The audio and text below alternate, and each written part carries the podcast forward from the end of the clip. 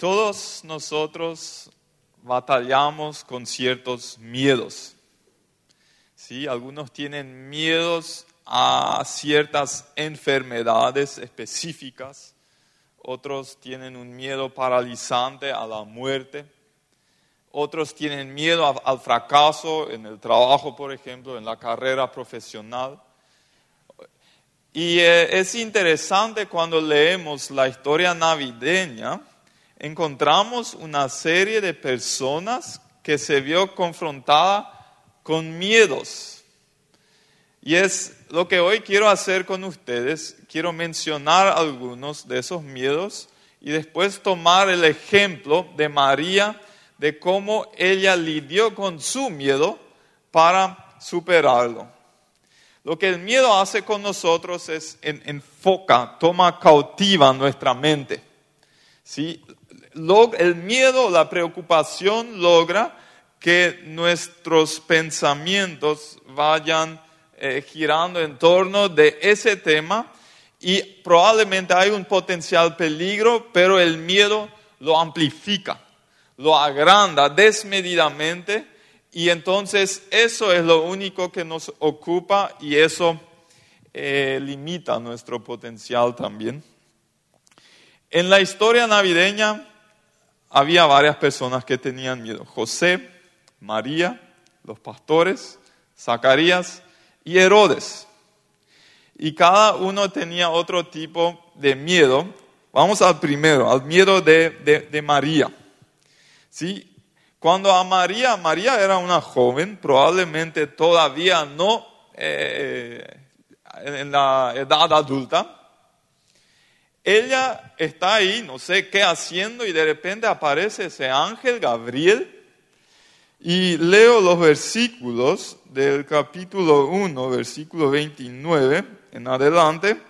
Dice, María se asustó de las palabras de Gabriel y se preguntaba qué significaría aquel saludo. Y a el ángel le dijo, no tengas miedo. Esa frase aparece muchísimas veces en la Biblia. No tengas miedo, pues tú gozas del favor de Dios. Ahora vas a quedar encinta, tendrás un hijo y le pondrás por nombre Jesús. Será un gran hombre al que llamarán Hijo del Dios Altísimo y Dios el Señor lo hará rey como a su antepasado David, para que reine por siempre sobre el pueblo de Jacob. Su reinado no tendrá fin. Y ahí María se preguntó, o le preguntó al ángel, ¿cómo podrá suceder esto si no vivo con ningún hombre? ¿Sí? Estaba ahí el, el encargo de Dios comunicado a través de ese ángel y María, a María no, no se le cuadraba eso, porque ella si bien estaba comprometida con José, aún no se casaron, no vivieron juntos y no tenían relaciones sexuales. Y le preguntó, ¿y, cómo? ¿Cómo lo vas a hacer si no me junto con ese hombre? ella no se vio en condiciones de cumplir lo que Dios le estaba encargando. Ella tenía el miedo de ser in adecuada. ¿Y qué habrá pasado todo por la mente de María? Si, según la ley judía del Antiguo Testamento, una mujer que adulteraba podía o debía ser apedreada. O sea, ella lidiaba con esa opción real de ser apedreada si ella se embarazaba antes de casarse.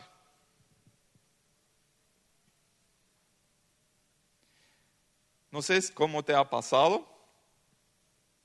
¿Te has sentido en algún momento en tu vida como María que Dios te estaba desafiando a algo? ¿Alguien te invitaba a colaborar en algún proyecto o en servir en alguna parte o asumir alguna responsabilidad y no te viste en condiciones de hacerlo? ¿Sí? María era de la sociedad eh, socioeconómicamente eh, baja no era ahora de una familia bien reconocida, no tenía una educación especial.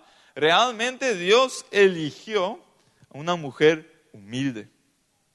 Y es tan típicamente Dios, ¿sí? Cuando Dios nos encarga algo, es demasiado grande para nosotros y eh, ahí puede saltar ese miedo a no ser apto. El segundo miedo era el de José. ¿Y eh, qué le pasó a José? Cuando él se enteró de que su novia, su comprometida, se embarazó, ¿qué habrá sentido él? ¿Sí? Y él, entre otras cosas, probablemente se enojó por ella, porque hasta ese momento no había conocimiento de un embarazo eh, de una sin, sin, sin haberse juntado con alguien, o sea, algún tipo tenía que haber ahí. Y, y, José hizo el plan de abandonarle a María para liberarle, para que ella se pueda juntar con ese tipo que tanto le amaba, supuestamente. ¿sí? Pero había otro factor en la decisión o en el plan de José. José tenía miedo de la desaprobación de la gente. Porque si ella seguía junto a María, era como que admitía que él era el responsable de ese embarazo. Y eso él no quería. Tenía miedo a que la gente iba a decir. Y ellos vivían en Belén, y Belén no era una gran ciudad, Belén era una aldea. Y como a veces se dice, pequeña aldea, gran infierno. ¿sí? Todos saben todo de todo. Y los que vienen de aldeas o de colonias eh, reducidas eh, saben de, lo que estoy hablando, ¿sí? Entonces, eso él no quería. El miedo de José. Y otra vez ahí, cuando el ángel, y hay, durante una noche el ángel le visita y le dice, ¿qué cosa? No tengas miedo. Otra vez esa frase. Ahora te quiero hacer la pregunta, de la desaprobación de quién tienes miedo. O formulado de otra manera, para la aprobación de quién estás viviendo. Si esto es un, motor, un impulsor muy fuerte en la vida de mucha gente. Vivir para que ciertas personas estén contentas conmigo hasta qué punto lo que otros puedan pensar de vos influye en tus decisiones. O cómo reaccionas a crítica de gente. ¿Alguna vez has sido criticado por obedecer la orden de Dios? El miedo a la desaprobación. Vamos al tercer miedo. El miedo a los cambios inesperados. Y eso es de los, los pastores, eh, pastores de ovejas. ¿sí? Esos tipos y, pongámonos en los pies de ellos. Si alguien tenía un trabajo de rutina, fue de los pastores. ¿sí? Durante la noche acostarse con, con, las ovejas, durante el día salir a buscar algún agua, algunos pastos frescos y volver otra vez para la noche. Y cada día la misma cosa, cada día, siempre lo mismo. Si no había sorpresa en algún trabajo, era en ese. Y de repente vienen esos ángeles, se presentan de noche, y dice entonces Lucas 2, versículo 9, de pronto se les apareció un ángel del Señor y la gloria del Señor brilló alrededor de ellos y tuvieron mucho qué? Mucho miedo. De repente hubo cambios inesperados en su vida y eso les dio miedo. La persona promedio tiene miedo a los cambios en la vida. ¿Sí? Hay una resistencia al cambio en el ser humano, porque la rutina, lo mismo, eh, nos da cierta seguridad. Y esto es lo que pasaba a los pastores acá. ¿Qué cambios te producen miedo ahora mismo? Son cambios en tu vida familiar, eh, cuando los hijos crecen y cada vez tenés menos control, o cambios en la política, o cambios climáticos, o en la economía. ¿Qué te produce miedo? Esta es la eh, reflexión que cada uno tiene que hacer con sí mismo. Yo no puedo decirte cuál es tu miedo. Vamos al cuarto. El miedo a perder el control. Y eso era el rey Herodes. Saben que el rey Herodes, y se lo mencionó el domingo pasado en la prédica, él era paranoico, él tenía una paranoia, él, él tenía un tremendo miedo de que alguien podría sacarle del trono. Sí, entonces él era capaz de matar hasta a sus propios familiares cuando sospechaba de que alguien conspiraba en contra de él. Ese miedo le dominaba al rey Herodes. Y después en Mateo 2, versículo 3, ¿sí? vinieron los reyes magos esos para preguntarle justamente a él, y imaginémonos ahora, ¿qué habrá en él producido esa pregunta? ¿Dónde nació el rey de los judíos? ¿Y yo soy? No, pero en alguna parte nació. ¿sí? En él produjo ese miedo, esa paranoia, y con él toda Jerusalén, dice ahí, toda la ciudad. ¿Por qué? Porque sabían de lo que era capaz él. Cuando alguien le transmitía el sentimiento de que iba a perder el control. Él era capaz de matar a la gente, lo que después hizo con esos niños de 0 a 2 años en la aldea de Belén. ¿Sí? Por eso su miedo se transfirió a toda la ciudad. El miedo de perder el control. Seguramente en algún momento de la vida has identificado ese miedo. ¿sí? Y hoy te quiero dar una buena noticia. Nosotros no tenemos el control de casa, casi nada en nuestra vida. ¿sí? No controlamos casi nada. Entonces hacemos bien en ejercitarnos en soltar el control que sí o sí no tenemos, porque nos va a volver loco cuando trato de controlar mi futuro los que tratan de controlar a su pareja matan la relación. ¿sí? Los que tratan de controlar a sus hijos eh, y, no le dan lugar para desenvolverse, matan el buen desarrollo de sus hijos. El control puede ser, la obsesión del control puede ser muy, muy, o es muy dañino. Y el quinto miedo es el miedo a ser decepcionado.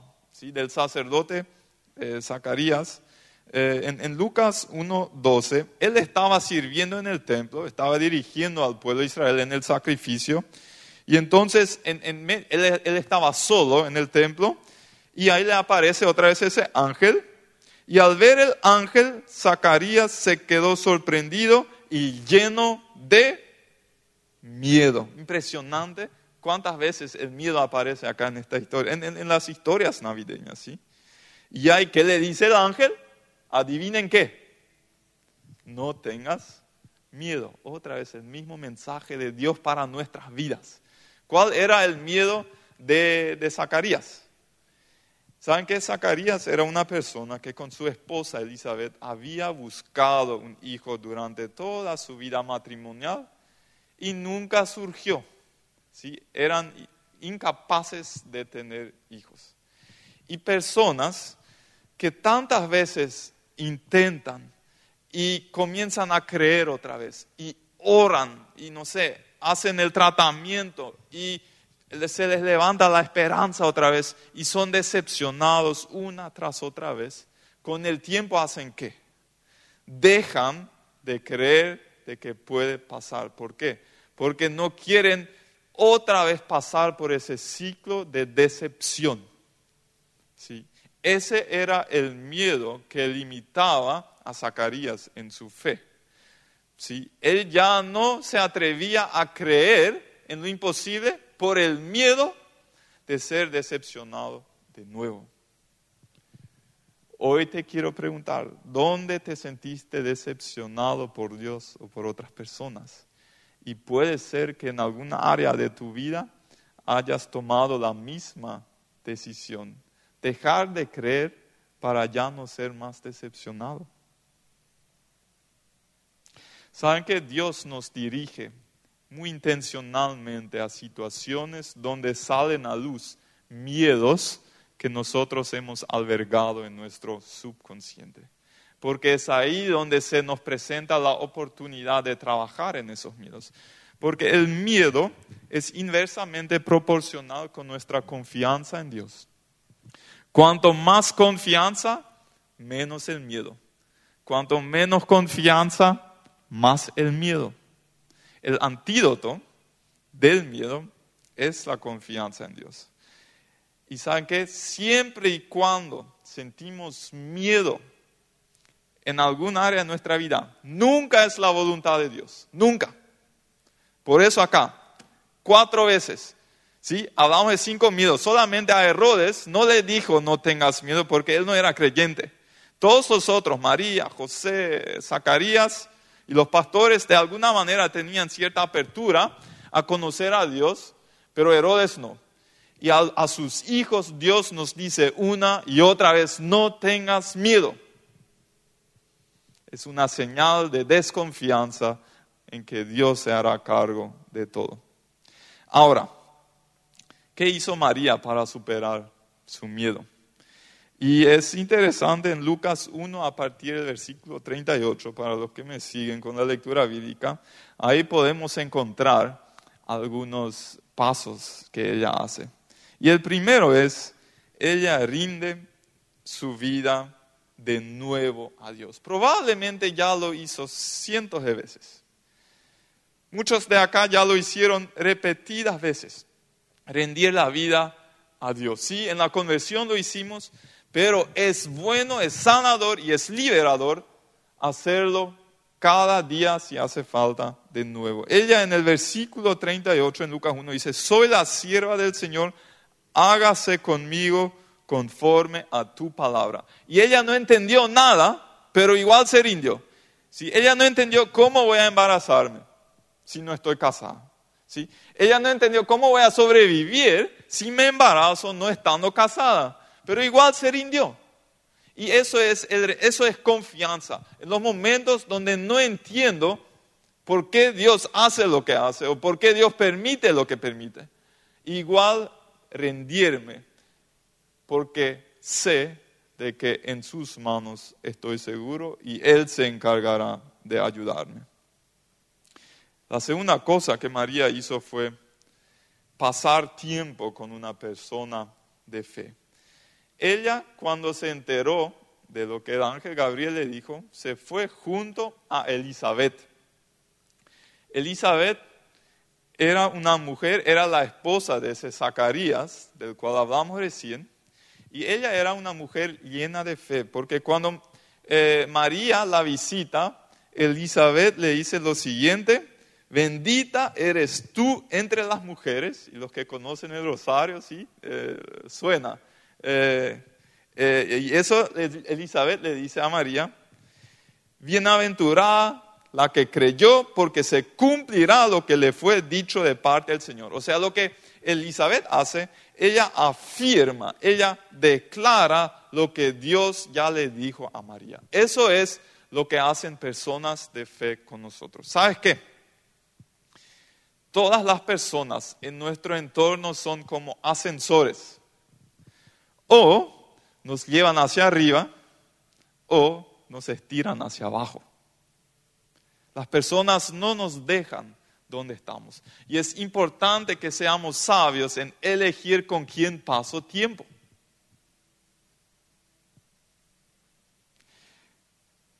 Al material que me expongo, a las personas a las cuales me expongo, puedo ver una relación directa entre eso y mi estado emocional. Eh, si constantemente me alimento con libros, con videos, con películas que provocan miedo, no te sorprendas si estás batallando con miedo. Si constantemente estas personas con mucho pesimismo, no te sorprendas si estás con mucho pesimismo y pierdes toda la esperanza de la vida. Juntate con personas de fe si quieres superar los miedos en tu vida. Dicho de paso, muchas veces ver las noticias, ¿sí? en la televisión y eso no aporta mucho a la paz interior. ¿sí? Busquemos buenas fuentes para alimentar nuestra mente. La tercera cosa que María hizo fue construir su esperanza sobre las promesas de Dios. ¿Saben cuántas promesas hay en la Biblia de Dios para las personas? Yo no las conté, pero hay otros que lo hicieron y llegaron al número de siete mil. Siete mil promesas de Dios. Seguramente hay muchas repeticiones entre ellas, pero es un montón. Y si te pregunto ahora, ¿estarías en condiciones de ahora mismo enumerar diez de las promesas de Dios en la Biblia para nosotros? Solamente diez de siete mil. ¿A cuántos llegas? ¿Sabes que una razón por la cual eres miedoso puede ser que no conoces las promesas de Dios en la Biblia? Estás escuchando más todas las informaciones amenazantes, eh, todos los peligros, todo lo que va mal, que todo lo que Dios quiere decirte.